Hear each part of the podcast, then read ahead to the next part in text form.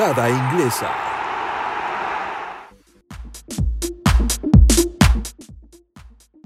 Bienvenidos a una nueva emisión de la Grada Inglesa. Muchas gracias a todos por sintonizarnos una vez más. El día de hoy pues vamos a estar hablando de la mejor liga de fútbol, que es la, la, Premier League, junto con Rodrigo Cervantes. Rodrigo, ¿cómo estás? ¿Cómo te encuentras el día de hoy, amigo? ¿Qué tal, amigos? Bien, digo, realmente ¿Qué se puede esperar de la Premier League? Siempre es un, deleite saber más sobre la mejor liga del mundo. Y ahora más teniendo en cuenta el hecho de que vamos a ver línea por línea de cada uno de los clubes y destacar los jugadores que más nos llaman la atención en esta 21-22. sí, hay que empezarnos a acostumbrar a, decir la 21-22, ¿no? Y qué bueno que empezaste hablando del, del, tema de los jugadores que vamos a hablar, pues línea por línea. Gera, ¿qué opinas? Jugador línea por línea, tema que da Queda para mucho, ¿no? ¿Qué tal Isaac, Roy, Carlitos? ¿Listos para platicar de, de los pronósticos sobre los jugadores que pueden llevarse las notas altas en esta temporada 21-22? El mejor portero, el mejor defensa, el mejor mediocampista y el mejor delantero que me parece que con la llegada de ciertos elementos va a estar todavía más peleado. Me parece que si la temporada pasada fue bastante atractiva y bastante peleada. Con los equipos como se han armado de cara a esta nueva temporada va a ser mucho más atractiva.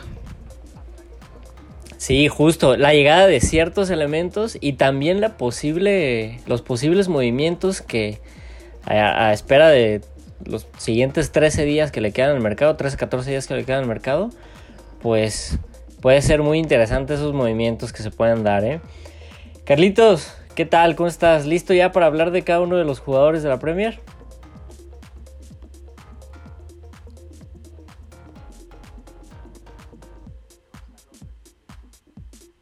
Bueno, desde la emisión pasada, Carlos se nos quedó ahí en el viaje de Londres. Va a haber un jugador que yo creo que específicamente te va a gustar a ti, Carlos.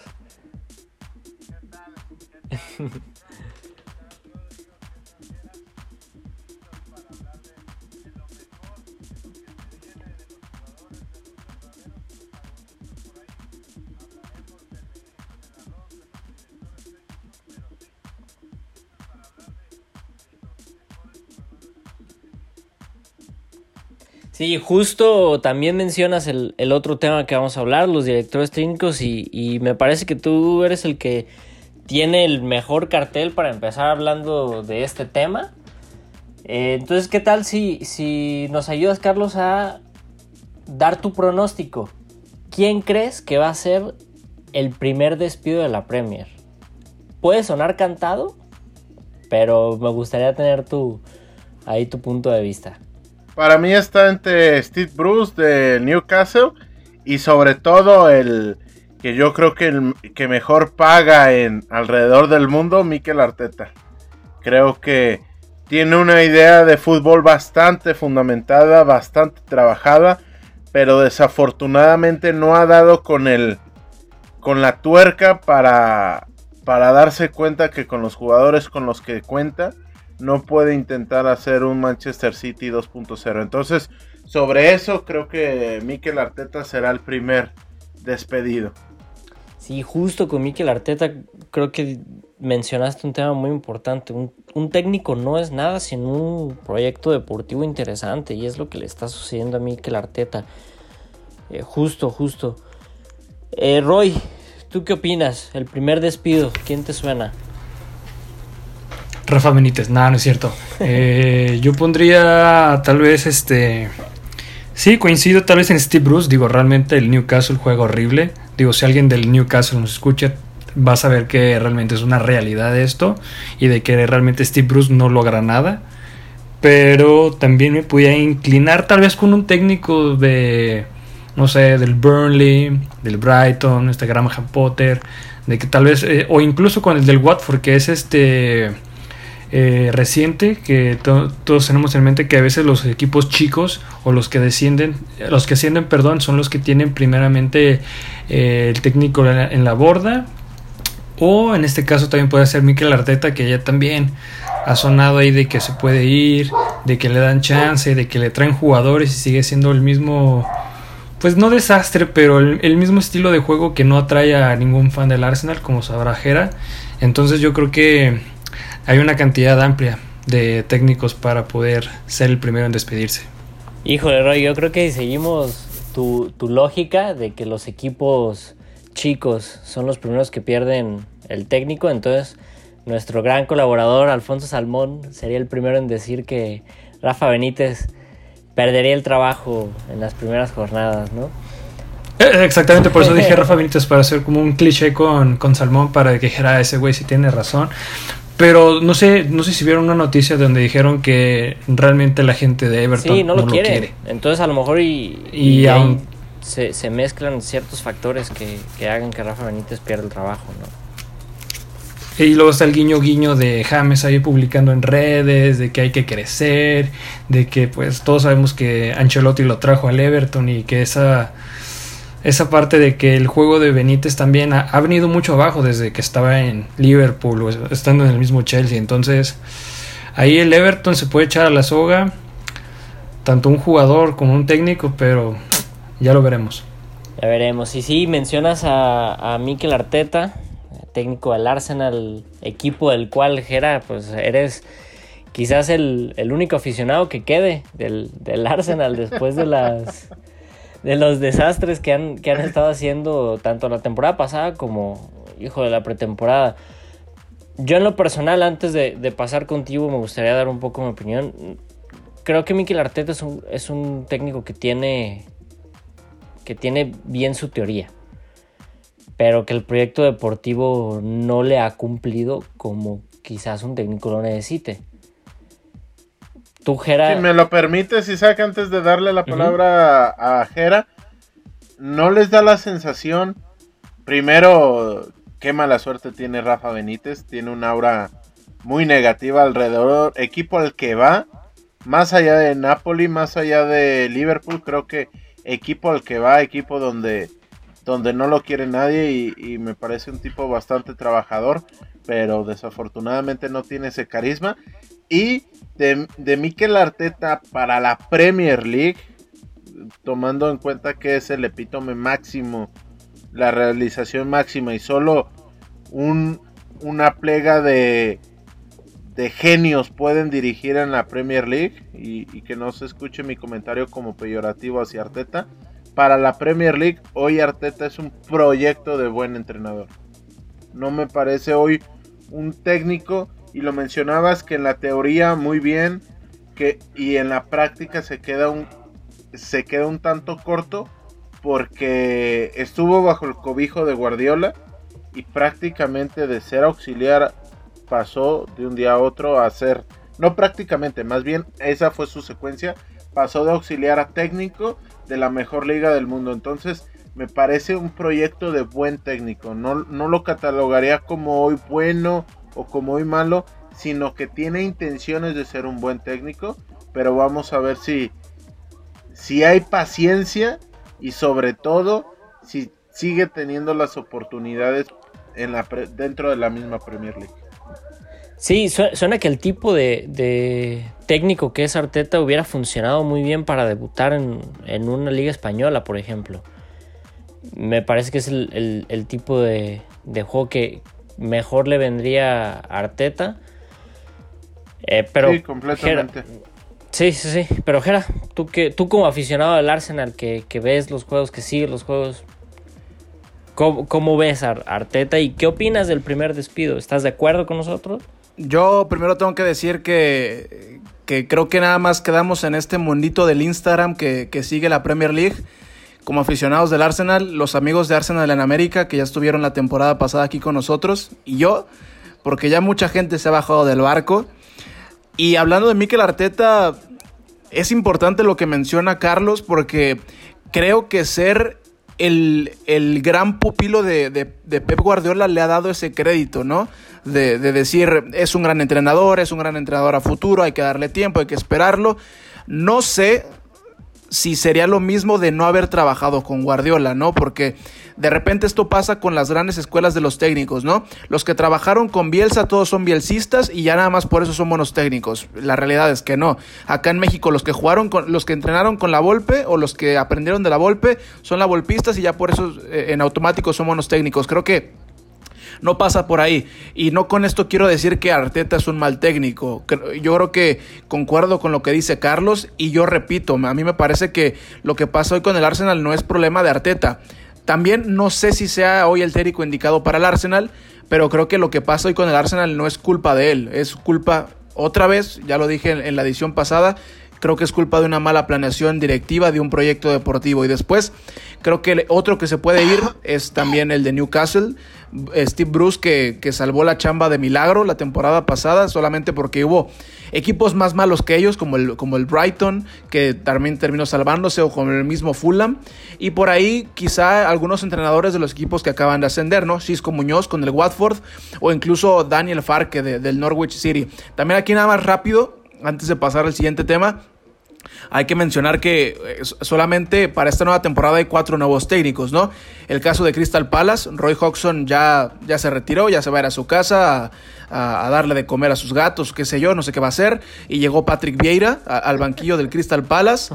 Eh, lo del Everton, lo de Rafa Benítez, lo decía Alfonso Salmón otro día platicando con él, que para él es una, es una traición al Liverpool yo no sé, pero pobre Rafa Benítez, lo que mencionaba Carlos Alberto Valdés, yo veía unos videos de la, de la afición de, del Everton después del partido de la jornada 1 y les, y les, preguntaban, ¿ya lo van a aceptar ahora que ganaron? Y contestaban, no lo vamos a aceptar hasta que seamos campeones, entonces nunca van a aceptar a Rafa Benítez. Y también los últimos dos nuevos técnicos, el caso del Tottenham con Uno Espíritu Santo, que me parece que es una gran apuesta.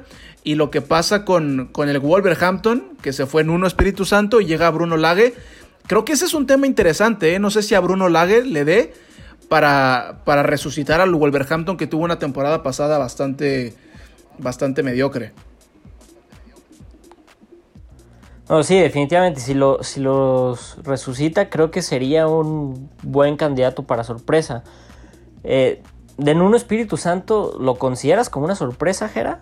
Teniendo el cartel que tiene de poder manejar a, a un equipo chico en puestos de en puestos de Europa. Ahora ya tiene un equipo, llamémosle mediano, con presupuesto de equipo grande.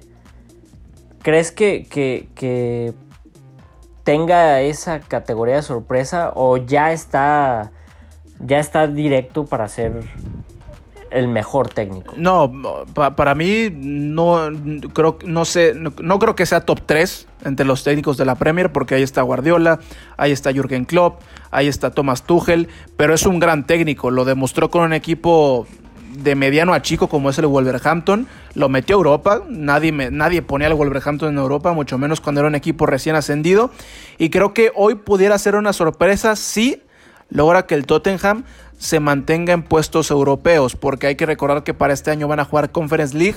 Entonces, si por ahí los mete a la Europa League y sobre todo si se va Kane, me parece que sería un gran trabajo por parte del portugués.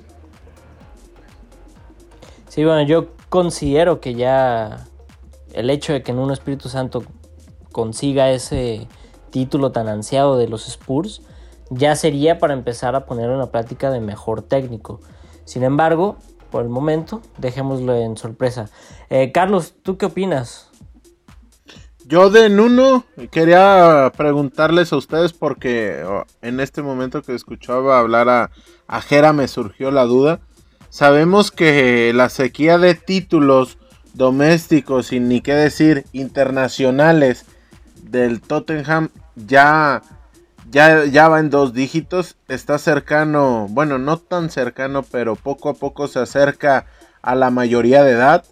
Entonces, bajo este, esta idea, considerarían la Conference League un trofeo a celebrar por parte de la afición de, de los Spurs. Si se queda fuera de los puestos europeos en liga y clasifica Europa League habiendo ganado la Conference League.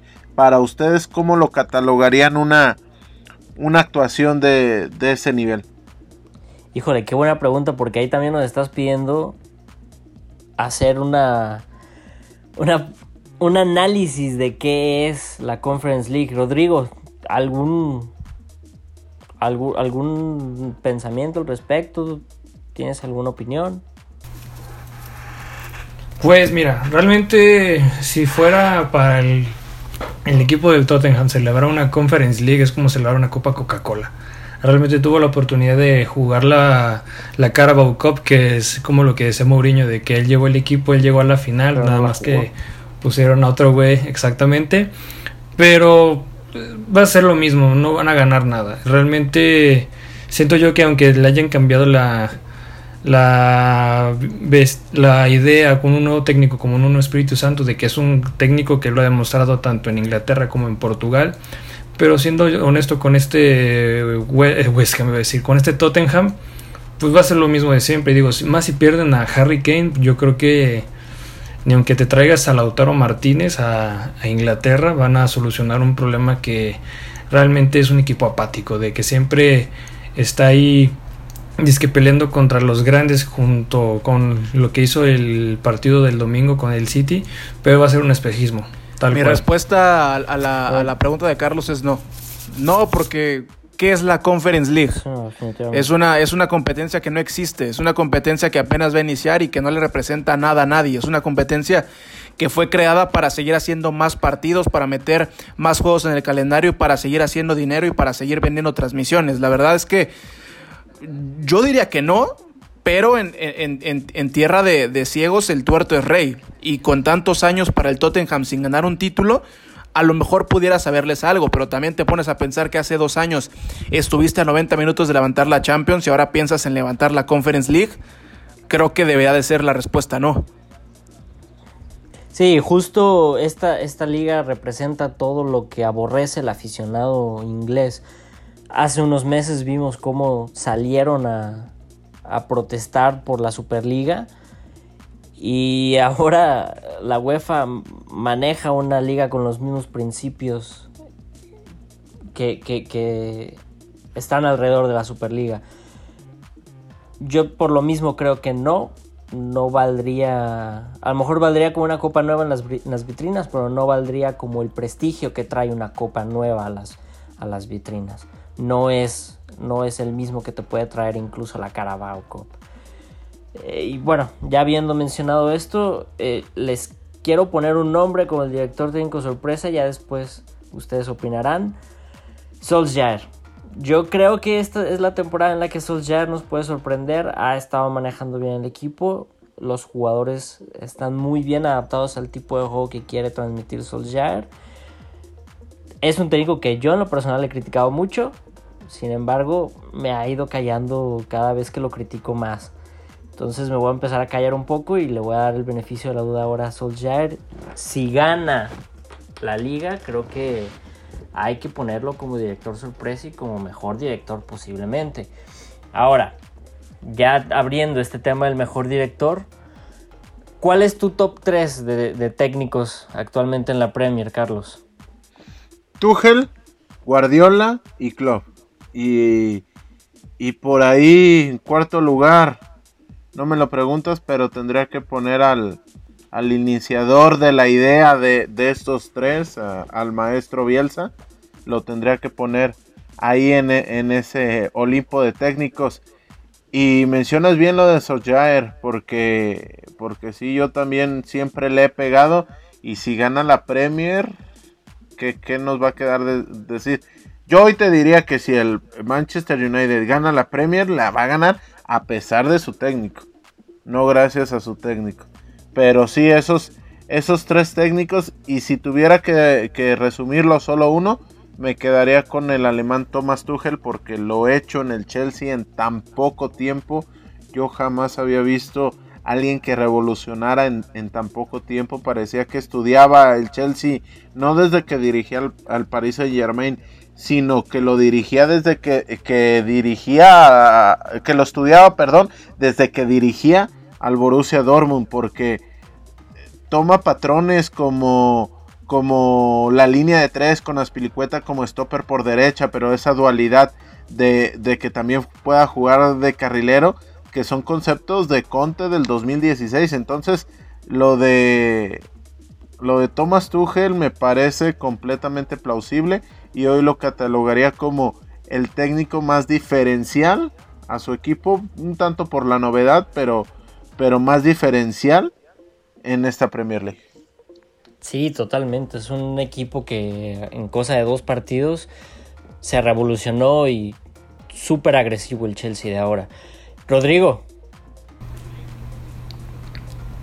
Para mí, mm, honestamente, yo también coincido con lo que menciona Carlos. Pondría en primer lugar a Thomas Tuchel, después pondría a Guardiola y también pondría a Jurgen Klopp dentro de ese top 3 de técnicos pues sí, de los mejores que hay en la Premier League. Lo que comentaban de Solskjaer, yo, soy como la contraria del Everton. Hasta que ese güey no gane algo, mm, ya me puedo quitar el, voto de, o el odio que tengo hacia esa manera en la cual dirige Solskjaer.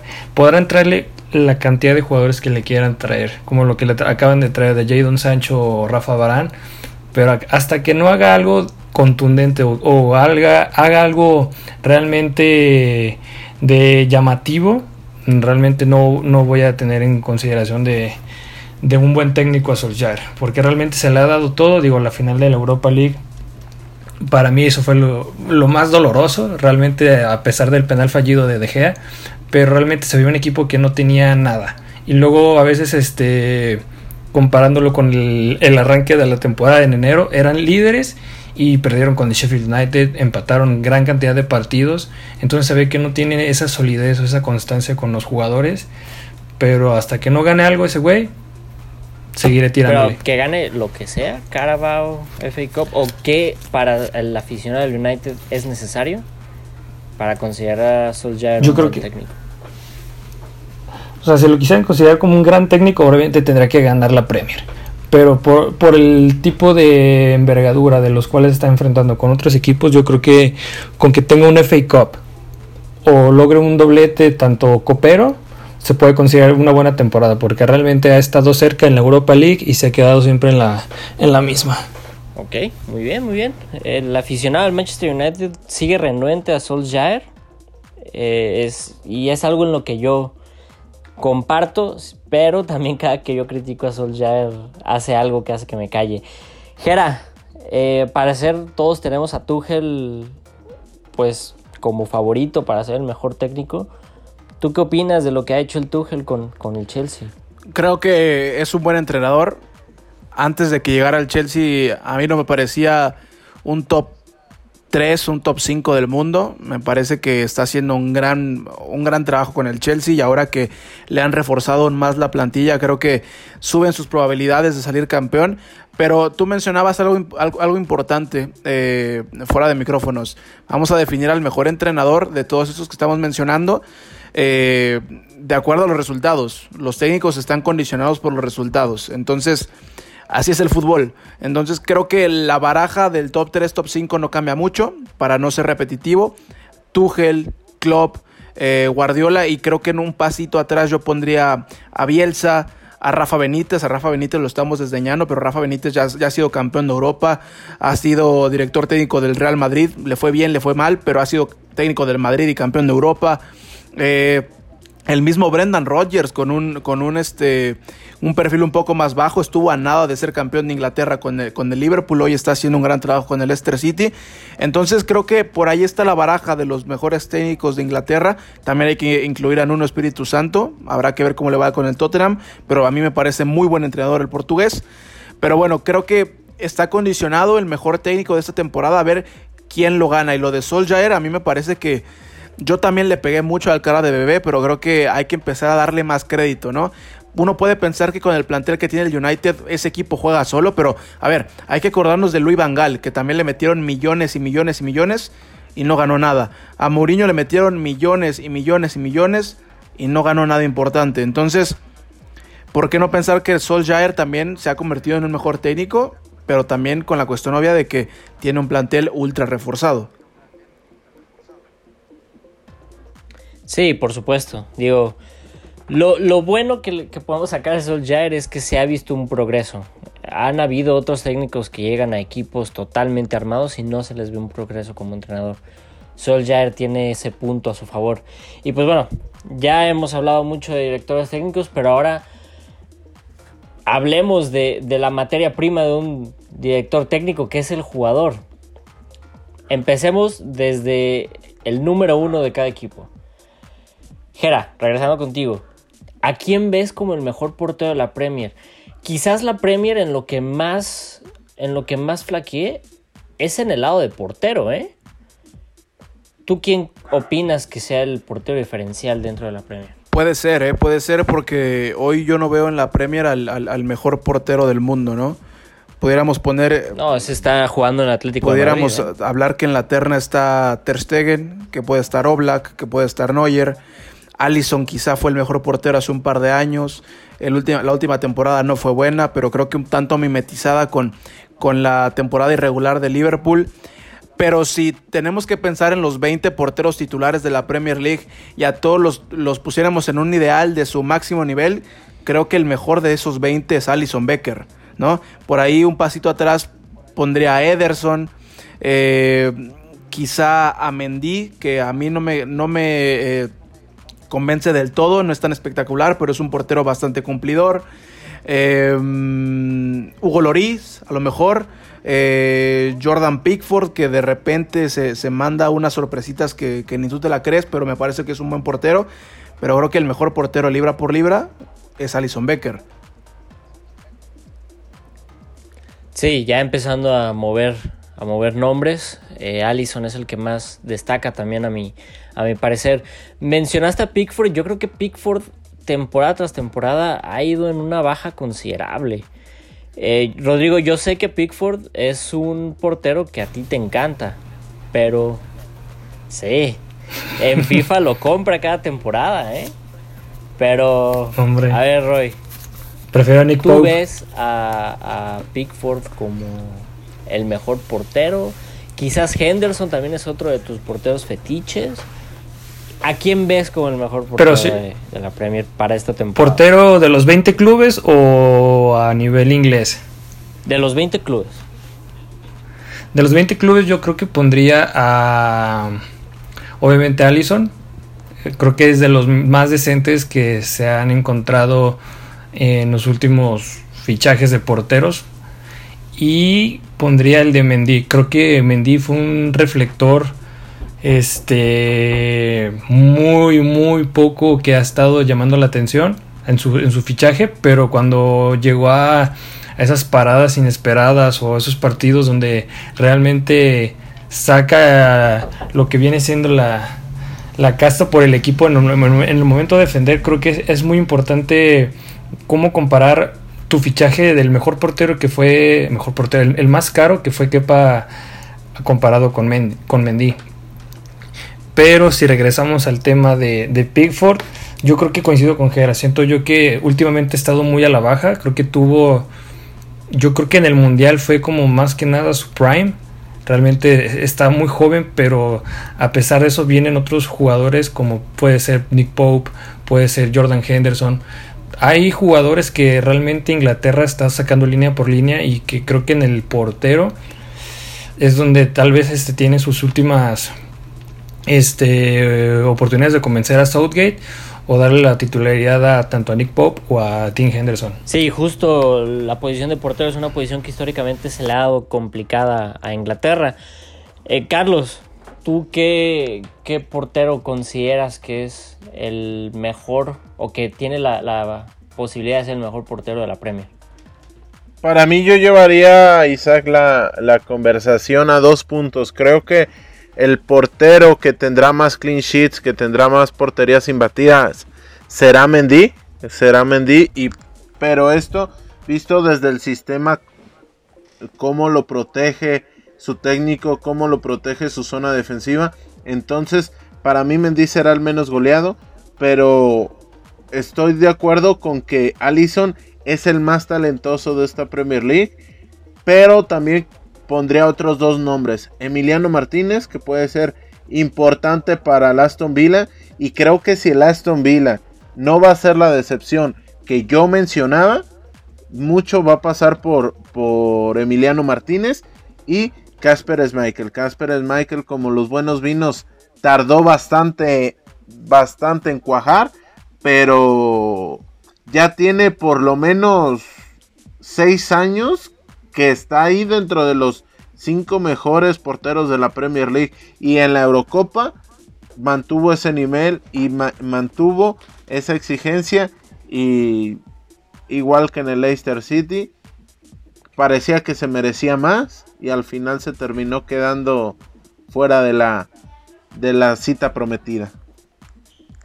Sí, justo Schmeichel es un portero que tardó mucho en cuajar, como dicen, pero cuando cuajó, no, hay nadie que, lo, pueda bajar.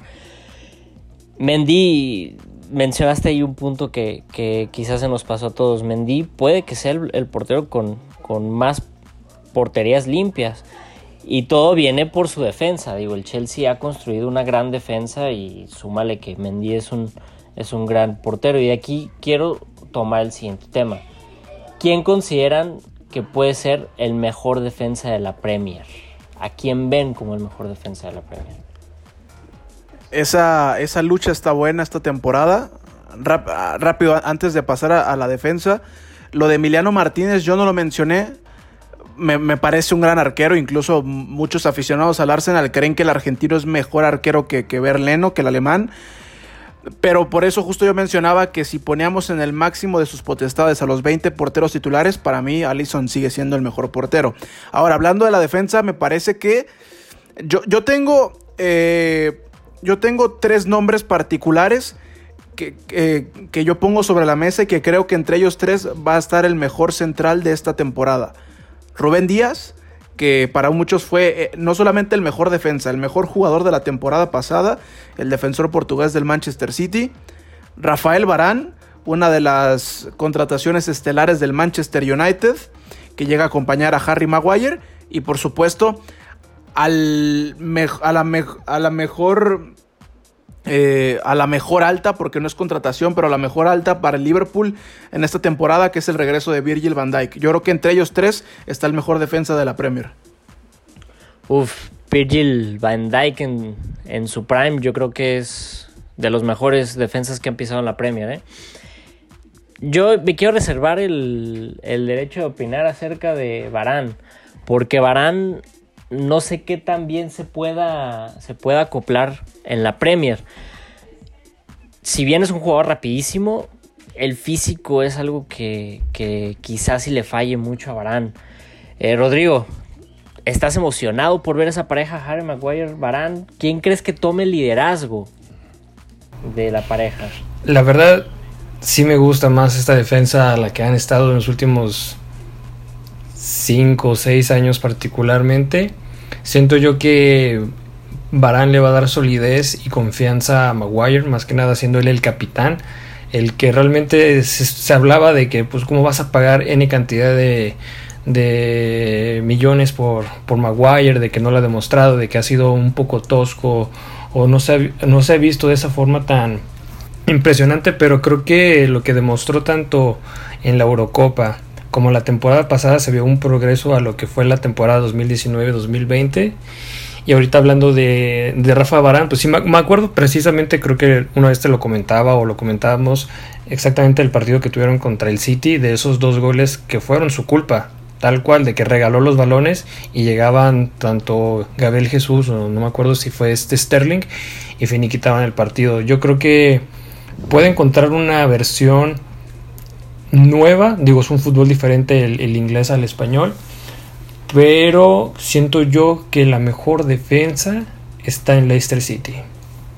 Teniendo en cuenta que acaban de comprar a Westergaard, tienen a Wesley Fofana, tienen a Son Junku, tienen a Johnny Evans, Johnny Evans, ¿cómo lo puedo mencionar? Pero realmente, ah, si lo vemos, este, tienen para poder repartir y, tener una gran solidez, y más si lo mencionaban con Peter, eh, con Peter Schmeichel, con Casper Schmeichel. Ok, Carlos. Yo llevaría. Sí, yo llevaría, Isaac, la, la, conversación de nueva cuenta.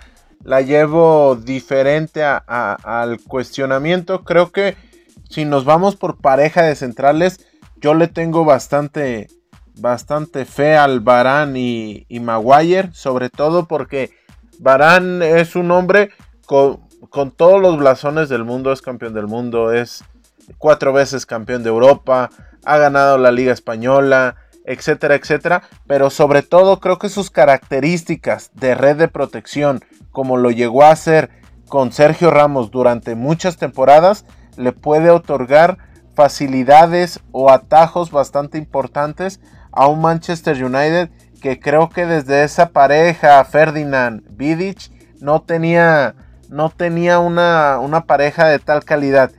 Y Gera mencionaba a Virgin Van Dyke y lo, lo mencionaba muy bien porque marcó una tendencia completamente.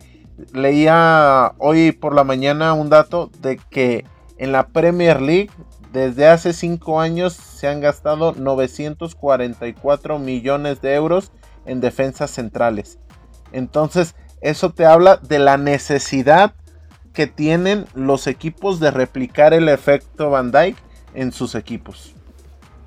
Y te aseguro que tres cuartos de esos millones los puso el City. prácticamente. El City se, gastó y se gastó y se gastó millones. Sí, y bueno, el United nada más con Maguire. Pero el City hasta que encontró a Rubén Díaz. Este, mm, yo... Es bastante interesante lo que mencionaba Roy con, con el caso del Leicester City. Este, lo de Vestergaard me parece que es una gran contratación, la, de, la del danés. Este, Suyunsu es un buen central pero creo que su imagen se vio un tanto empañada con su actuación en la Eurocopa. Él junto con Turquía no tuvieron un gran torneo. Este... Más con Demiral también que se prometía de que gran defensa en la Juventus y ahorita está en el Atalanta. Sí, sí, o sea, la realidad es que Suyunsu junto con Turquía no tuvieron una gran Eurocopa, pero para el tema Premier me parece que son, que son eh, buenas cartas, pero yo creo que el, Hoy por hoy la mejor pareja de centrales tiene que ser por lo menos en el papel Maguire y Barán. No solo por lo que te ofrece Barán, sino porque lo dijo Rodrigo, Maguire ha mejorado un mundo desde la segunda parte de la última temporada hasta la Eurocopa. Creo que se está convirtiendo nuevamente en esa defensa que, que irrumpió en la Premier con el Leicester City.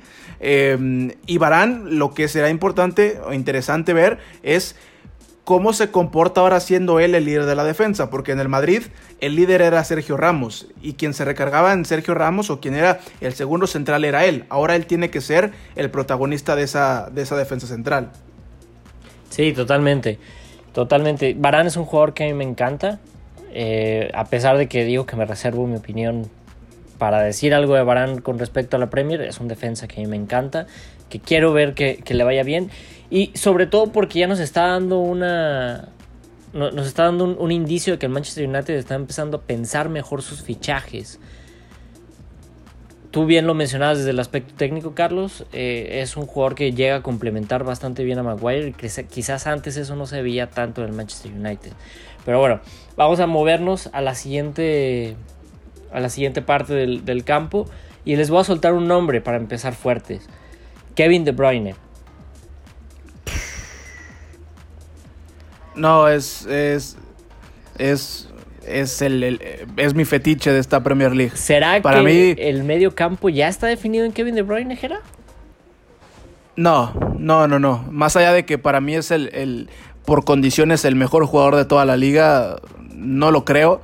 Porque, porque primero tiene mucha competencia y segundo, ha estado sufriendo mucho con las lesiones en los últimos meses. No cerró bien la temporada con el City. Me parece que no tuvo una Eurocopa sobresaliente con Bélgica. Y hay que regresar al tema de, la competencia. Insisto, a mí De Bruyne me encanta. A mí, para mí De Bruyne en su, en su máximo es el mejor jugador de toda la liga. Pero en esa discusión yo pondría a otros cuatro jugadores. A bueno, primero tengo que decir que son jugadores de diferentes condiciones. Este, son de diferentes condiciones, pero bueno, todos juegan en esa parte del campo, ¿no? Incluso dos de los que voy a mencionar los podemos poner hasta como atacantes. Pero bueno, yo además de De Bruyne pondría a Kanté, a Grealish, que a ver si ahora sí, acompañado de un mejor equipo, puede dar el, paso definitorio. Bruno Fernández y Hugh Minson. Para mí, entre esos cinco están los mejores mediocampistas de la liga. No sé qué opinen Rodrigo y Carlos. Me agradan, sí, yo también incluiría esos cuatro. También me gustaría tal vez integrar a Mason Mount. Realmente tuvo una buena participación en la, en la Eurocopa, ni se diga también en la Champions, de que son esos jugadores que traen el ADN de Frankie Lampard y de que ha estado creciendo últimamente en el esquema de Tuchel. Pues digo, podemos poner ahí a, a todos los que hemos comentado, como puede ser Key Havertz, que puede estar Sijek, de que puede estar Pulisic, o sea, el mismo Chelsea tiene varias herramientas de cómo mover y cómo plantear sus esquemas. Y tal vez este como tú comentas Gera de que esa terna entre Kevin De Bruyne y quienes más pueden estar con él yo creo que está entre ese güey y Bruno Fernández para mí a mi gusto. Sí eh, totalmente Bruno Fernández y Kevin De Bruyne son, son dos jugadores que nos han sorprendido bastante eh, yo creo que decir Kevin De Bruyne es un es trampa.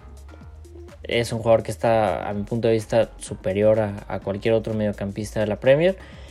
Eh, pero quiero, quiero decir que Bruno Fernández eh, va para mi favorito a ser el mejor medio campo de, esta temporada. Carlos, ¿tú qué opinas? Yo, yo opino que mencionan jugadores de altísima calidad, creo que de lo mejor del mundo, creo que todos los nombres que mencionaron están dentro de los 25 mejores jugadores, posición, la posición que me mencionen, están eh, ellos, pero quiero apelar a un poco más de, de underdog en, este, en esta posición, sobre todo por la importancia vital y el eje que son los dos jugadores que, voy a mencionar para sus clubes. Yo me quedaría con Declan Rice, que es fundamental para el West Ham United. Y para Calvin Phillips, que se, que se notó su ausencia. Robin Koch no lo pudo sustituir porque lo, de, lo del mediocentro inglés lo fue en la Eurocopa, lo fue en la Championship hace dos años, lo fue hace un año en la Premier League. Me parecen dos jugadores en los cuales se sustenta muchas de las aspiraciones o las aspiraciones mismas de sus clubes.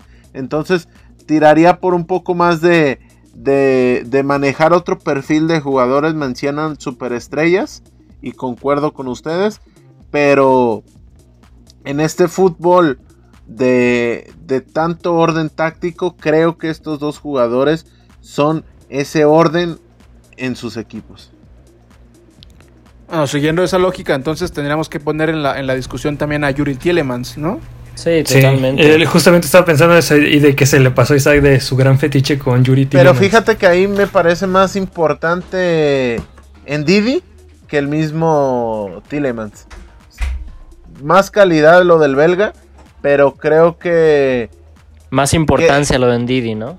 Mm, es, exactamente. Creo que esos metros que recorre le, permiten, le permiten recorrer menos metros y poderse guardar más para guardar su calidad en los pases importantes.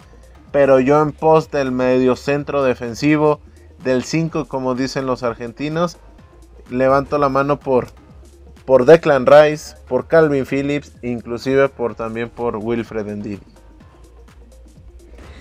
Híjole, creo que el medio campo nos va, nos puede dar para hablar otros 20 minutos más. Hay tantos jugadores en el medio campo de, la Premier League que, digo, si lo comparamos con la Liga Española, hace unos años la Liga Española era el semillero de medio campos y ahora lo estamos viendo en, en la Premier. Eso es bueno para nosotros como fanáticos de la Premier, pero vámonos a lo que quizás está más claro, la posición de delantero. Yo les quiero aquí soltar cuatro nombres. Romelo Lukaku, Jamie Vardy, Harry Kane y... Ay, el cuarto se me fue, pero Jera, tú tienes el cuarto nombre. Bruno Fernández. Bruno Fernández, cierto. Bruno Fernández que es un gran comodín en, en el Manchester United. Puede jugar en cualquier posición del medio del ataque, ya sea como medio centro creativo o, como extremo, incluso hay como una suerte de media punta. Eh, pero Jera, ¿cuál crees tú que sea el delantero destacado en esta temporada? Yo sé que tienes un fetiche con Bardi. ¿Le va a dar para competir a, Lukaku? Mira, yo lo, de lo que estoy seguro es que de, ese cuarteto no va a pasar el, la bota de oro de esta temporada 21-22 de la Premier League. Yo creo que, que el campeón de goleo está entre Lukaku y Bardi. Lukaku por el. Lukaku y Kane, perdón. Lukaku y Kane. Lukaku porque puede ser uno de los tres mejores nueves de todo el mundo ya viene de ser campeón eh, en Italia con, el Inter de Milán. Muchos dudaban de él por, por ese paso irregular con el Manchester United, pero, pero la realidad es que Lukaku tiene 5 o 6 años a un gran nivel, con Bélgica también no se cansa de hacer goles. Entonces Lukaku y con todas esas armas que tiene el Chelsea al ataque, me parece que, que está cantado para que pueda ser el goleador. Y lo de Kane, Habrá que ver si se queda con el Tottenham o si se va al City. Si se va finalmente al City, creo que también como pasa con Lukaku, va a tener muchas más armas para convertirse nuevamente en un campeón de goleo. Lo de Jamie Bardi, a mí Jamie Bardi me encanta y, lo platicábamos también fuera de micrófonos. Yo hacía esta reflexión el fin de semana, ¿qué va a hacer el Leicester City cuando Jamie Bardi se retire? ¿No? Porque después de, esa fantástica historia del campeonato de, Leicester City, eh, es cierto que ha armado algunos equipos competitivos para seguir ahí arañando los, los puestos europeos. Pero fuera de Bardi, eh, no, creo que no hay otro, otro jugador tan trascendente. Quizá Casper es Michael, pero, pero Jamie Bardi es, el alma del equipo. Jamie Bardi es el que siempre saca las papas del fuego. Pasó en la jornada 1 contra Wolverhampton. Creo que incluso los Wolves fueron ligeramente superiores al, Leicester en el, en el, King Power Stadium, pero como siempre Bardi se pone la capa de héroe y termina dándole puntos, termina dándole triunfos al Leicester City. Entonces, yo no sé qué va a hacer el Leicester City cuando Jamie Vardy se retire y créanme que ya falta, que ya estamos más cerca de eso. ¿eh? Jamie Vardy ya es un jugador veterano, ya es un jugador entrado en años, que lastimosamente lo vimos, eh, que, le, que, le, llegó quizá el, el reflector tarde pero sigue siendo un jugador de élite. no lo vimos en la Eurocopa porque se retiró de la selección inglesa por propia cuenta. Pero bueno, creo que el goleador está disputado entre Lukaku y Kane pero sin duda alguna Bardi va a ser lo suyo y Bruno Fernández que a pesar de no ser delantero es un gran goleador. Sí, Rodrigo, Romelu Lukaku regresó a la Premier. Mm, me gusta, realmente siento yo que a pesar de que haya tenido un paso tan agridulce por el United de que se dice que realmente su primera opción siempre fue el Chelsea, pero ahí vino Rayola, fue el que hizo todo el, despapalle para que llegara a Manchester. Siento yo que creo que era la pieza que le faltaba a Tuchel. Realmente vimos que Timo Werner, este, su fuerte, tal vez este, sus goles en Leipzig, que metió 28 goles en su última temporada en Alemania y ahora solo metió 6, se enfocó más un juego más equitativo, de que estuviera él dando el mismo rol como de poste para que se generaran las jugadas y que todos pudieran culminar en la portería rival. Ahora metiendo a un Lukaku como un centro delantero con este Chelsea que tiene pues tiene con qué realmente siento yo que como menciona Jera él puede ser el líder de goleo junto con Bardi, de que lo ha demostrado año con año y de que realmente siento yo que el Leicester es el equipo que nunca ha fichado un delantero pues avasallador o, que sea como complementario a Bardi, siempre ha sido de la delantera hacia abajo. Pero también me gustaría incluir el nombre de Dan Ings, de que realmente la temporada pasada fue muy buena para él dentro de números con Southampton. Y de que se me hacía raro de que teniendo esos dos hombres, porque Southgate prefiero llevar a Calvert Lewin siendo un joven, pero que realmente no mete goles. Tuvo una temporada tal vez decente la pasada, pero de ahí en fuera, si tú me mencionas quién es ese güey, realmente no le llega ni a los talones de Harry Kane. Ok, Carlos, este, ya hemos hablado mucho de, Harry Kane, hablamos mucho de Lukaku, de, Bruno Fernández, de Bardi, pero tú a veces nos sorprendes con, con algunos nombres atípicos. En este caso, ¿crees que la delantera tiene algún contendiente fuera de estos cuatro?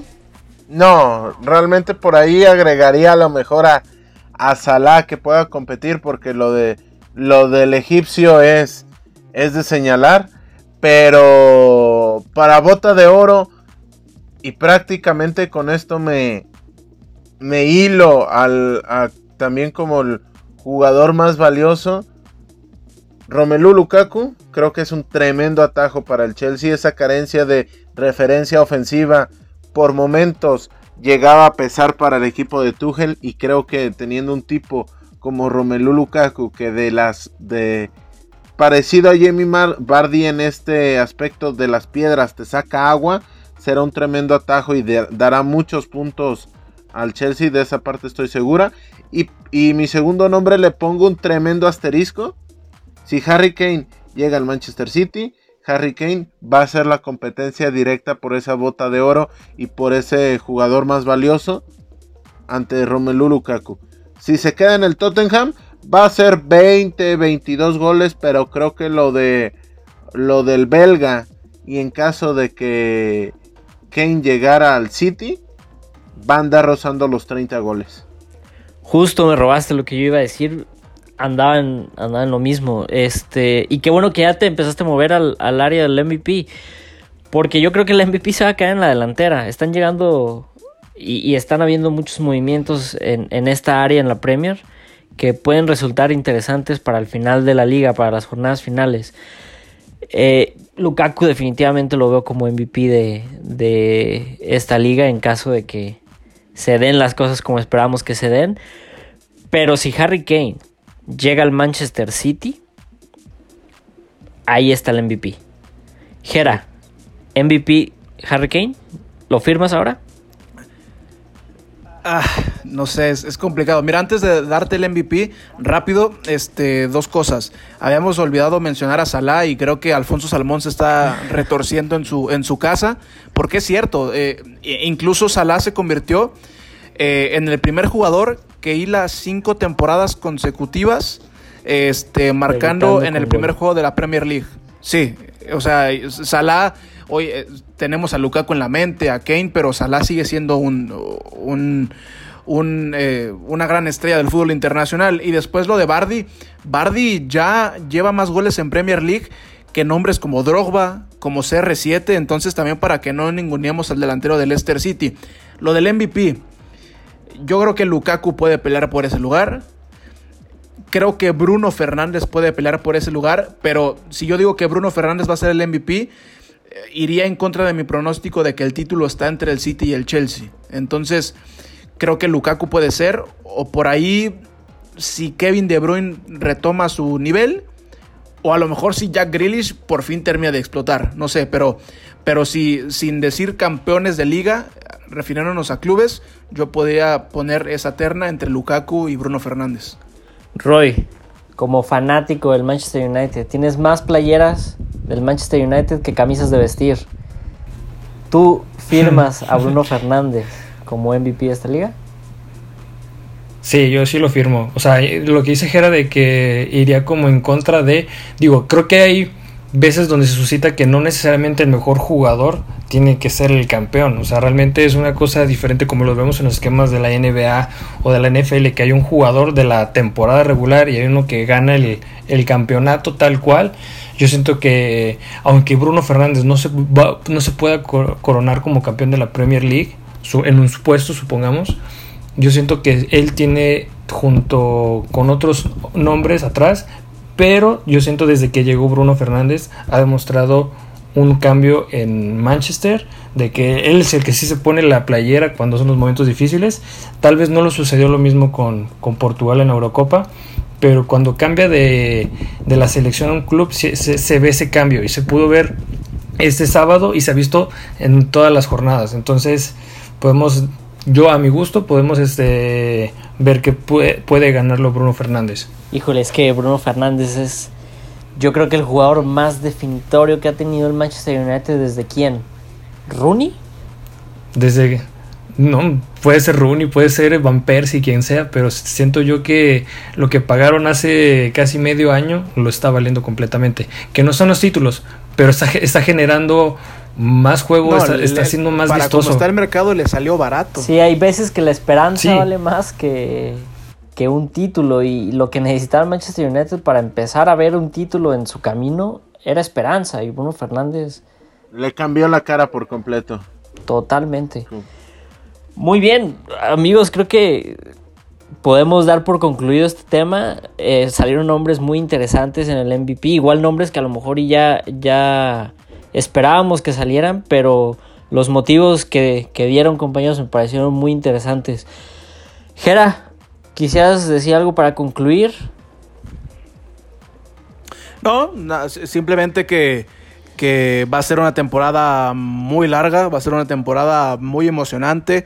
Falta, insisto, faltaba eh, ese, esa pequeña pieza del rompecabezas que era la gente en los estadios. Entonces, si la temporada anterior estuvo disputada, esta va a ser tres veces más. La temporada anterior tuvimos siete o ocho diferentes líderes en algún momento de la temporada y creo que, que, hoy ya no solamente es una cuestión de uno o de dos candidatos. Hoy el título lo van a pelear entre cuatro y Europa también entre, entre cinco o seis equipos. Y todo lo van a poder escuchar aquí en Grada Inglesa. Sí, qué bonito ya poder ver Anfield, ver poder, Ultra, ver, poder ver a Old Trafford lleno. Y sigue Elan Road, Elan Road en Premier League. Sí, no, va a ser. Creo que los, los estadios míticos que ya vamos a poder ver llenos en, la Premier son muchos. Qué bueno ya poder tener afición en, la, en las gradas. Carlos, ¿algo con lo que quieras concluir? ¿Algo más que quieras mencionar? No, nada más que terminamos la previa de esta temporada 2021-2022 y creo que, que nos queda claro, por lo menos a los cuatro que estuvimos hoy y también el señor Salmón que la verdadera Liga de las Estrellas en la 2020 en este 2021 está en una isla y no está en una península. Qué gran frase. Ya lo habías dicho antes fuera de micrófonos y es yo creo que la mejor forma de definir el fútbol mundial en este momento. Rodrigo, vámonos. Vámonos. Algo hay que estar al pendiente de lo que sucede. ¿Alguna espinita? No, pues simplemente, pues realmente es felicidad, digo, realmente creo que fueron las últimas, creo que fue la última jornada donde se pudo ver poco del, del la capacidad de los estadios con personas debido a la pandemia, pero ya cuando renuevas y ves los estadios llenos como que te da esa alegría y dices creo que no está pasando ningún, ningún inconveniente o ninguna pandemia y y te hace recordar lo que sucedía antes. Entonces, pues hasta a la espera de los siguientes enfrentamientos y a ver quién gana y quién es el MVP. Justo, justo. Bueno, en nombre de Rodrigo Cervantes, José Eduardo Valdés, eh, Carlos eh, Gerardo, Gerardo Guillén, una disculpa, ya ando cambiando nombres. Y de todas las personas que hacen posible la gran inglesa, les agradecemos mucho por haber escuchado a estas cuatro personas hablar de fútbol el mejor fútbol del mundo. Muchas gracias y que tengan un excelente día.